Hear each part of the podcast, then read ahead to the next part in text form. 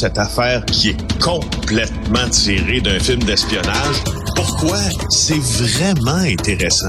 On peut pas dire l'inverse. Donc, la drogue, c'est donc. Un journaliste d'enquête, pas comme les autres. Félix Séguin. Écoute, Félix, bien sûr, on revient sur ce meurtre qui est digne d'une scène du film Fargo.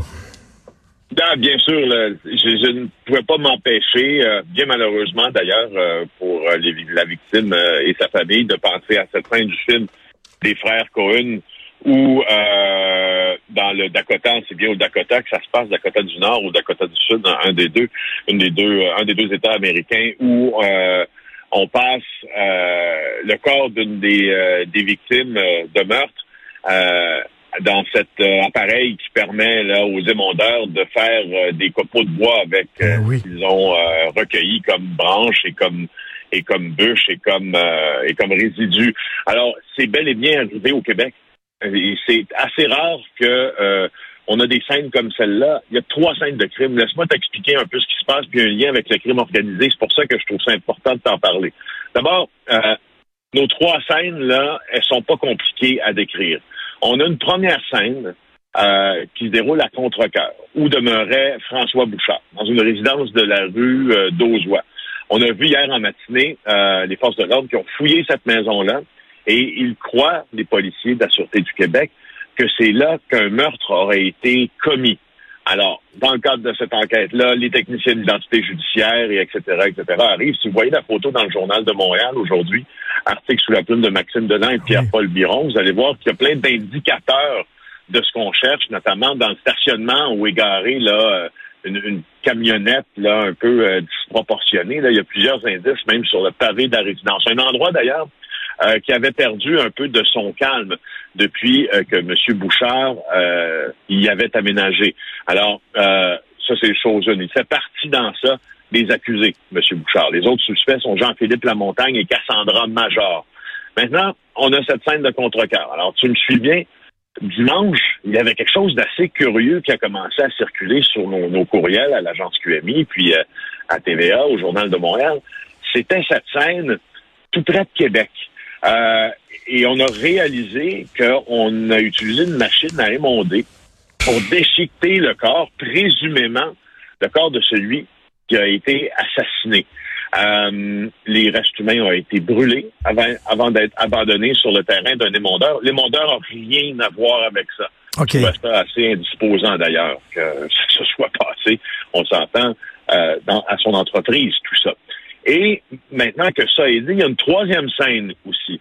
Cette troisième scène-là, elle se déroule à Kanawagé, sur la rive sud de Montréal. C'est là que les suspects ont été arrêtés. Alors, qu'est-ce que ça nous dit tout ça? Pour l'instant, on décrit des scènes de crime. Non, pas grand-chose. Sauf que, apprend-on dans le Journal de Montréal encore, sous la plume de Jonathan Tremblay, il y a un des trois suspects qui ont été épinglés en lien avec cette découverte-là euh, de corps humains déchiquetés à Québec, qui a des liens avec un gang de rue. Et c'est François Bouchard, le gars de contre-cœur. En tout cas, selon des photos euh, qu'il diffuse, on remarque qu'il fait des gestes, qu'il fait des signes qui sont qui sont connus euh, des gangs de rue.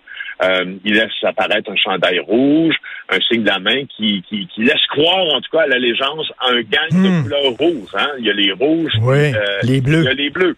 Ben, c'est ça. Le gang de rouge, ce serait le Flamehead Boys, le FHB, euh, qui opère sur la rive nord de Montréal. Parmi les autres accusés, c'est pas des gens de la rive sud. Euh, la jeune fille, elle, elle est de Prévost dans les Laurentides. Encore plus spécial, le fameux François qui a été arrêté travaillait comme intervenant en itinérance, travailleur social aussi pour la fondation Beau Soleil. Écoute Yeah. ce que, écoute, écoute, écoute ce que le, le- le responsable de cette fondation-là a trouvé, a, a- a pas trouvé, a dit. Il dit les seuls commentaires que je peux donner concernant le manque de services gouvernementaux pour des gens comme lui au Québec, euh, c'est ça. Il dit, euh, c'est Serge Beausoleil, c'est le fondateur de l'organisme. Euh, il dit François est malade. J'ai fait des démarches pour l'aider, j'ai obtenu aucune aide. C'est un être extraordinaire, très gentil, que je considère comme mon fils et je l'aime énormément. Il était au fait que Bouchard avait des antécédents criminels.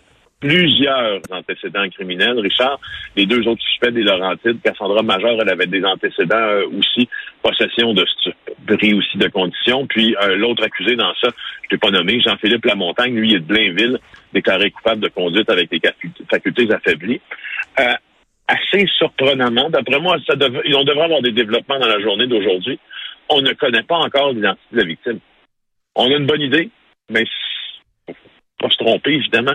Alors, euh, mais tout semble dire, tout semble nous laisser croire que ce sont des liens avec le crime organisé. Ils se sont donné beaucoup de troubles les présumés assassins. Mais écoute, s'ils l'ont passé dans la fameuse machine à émondage, c'est parce qu'ils voulaient se débarrasser du cadavre. On n'était pas censé le savoir, ça. Donc, c'était pas un message qu'on voulait envoyer parce que c'était pas censé être su qu'on utilisait une machine à émondage.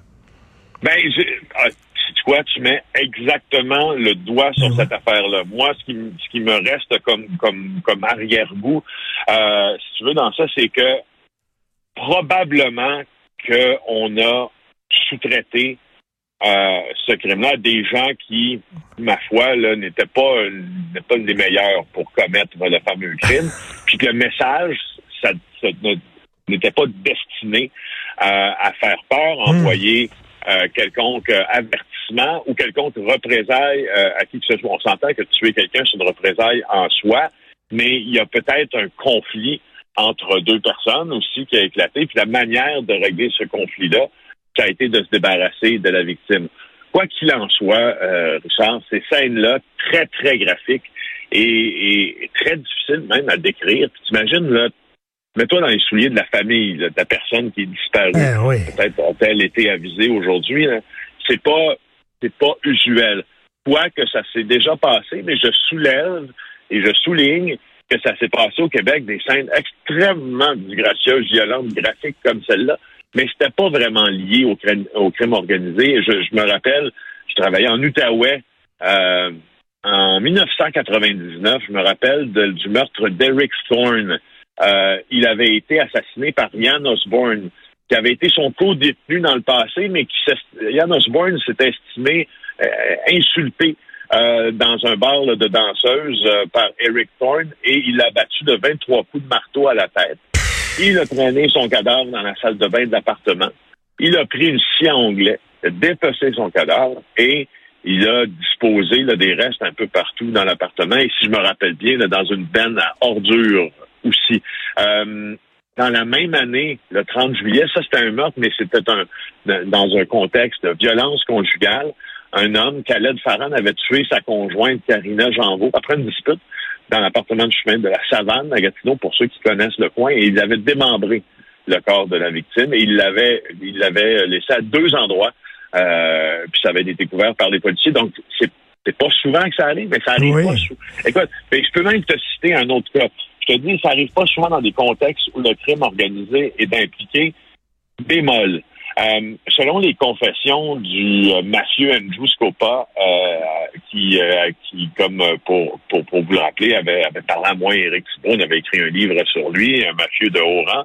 Il nous avait aussi dit comment avait été tué le fameux Melouroi, Louis Melouroi, qui était un moteur très en vue du chapitre de Trois-Rivières des Hells Angels. Selon ses informations, il avait été attiré dans un guet-apens euh, dans une, lui, il appelait ça un, il appelait ça un meat plan, donc euh, dans un dans une usine euh, où on transformait la viande et son corps avait été passé au hachoir à viande pour faire disparaître les traces. Écoute, là, c'est vraiment comme le film Fargo, comme tu dis, ils ont sous-traité ça. Peut-être pas les, les, les pogos les plus dégelés de la boîte. Merci beaucoup, Félix Seguin. On se reparle demain. Bye.